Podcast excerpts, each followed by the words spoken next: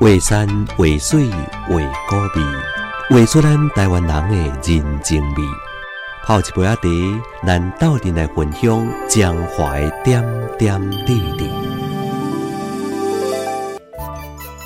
台湾第一大河罗水溪，软过台湾中部的江化平原，溪水冲刷出珍肥的乌色土壤，也使得江化县的溪洲成为一个稻米产量丰富的鱼米之乡。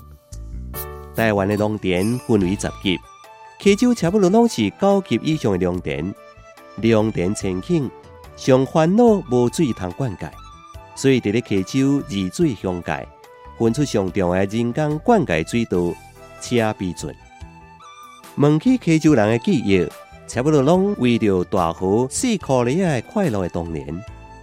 溪州的地形东西较长，底部的车鼻圳烟花是溪州乡上重要的人文之路，所以溪州的村落形成一种真特殊的景观，互人想起着大陆长江边的江南小镇。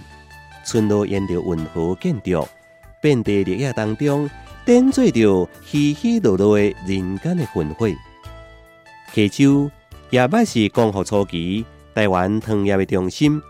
伫咧半世纪之前，糖是台湾上重要的外销品。当初大糖的总公司、中部总厂拢捌设伫咧溪州。迄个时阵，溪州地位的重要性，有者咱就会当知影。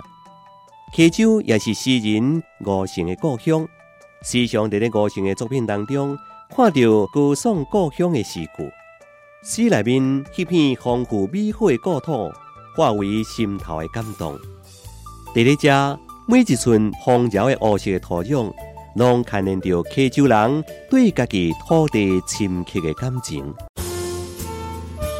为山为水为高味，画出着咱中华人的人情味。FM 八八点七，花园广播电台，甲咱斗阵听秀，中华点点滴滴。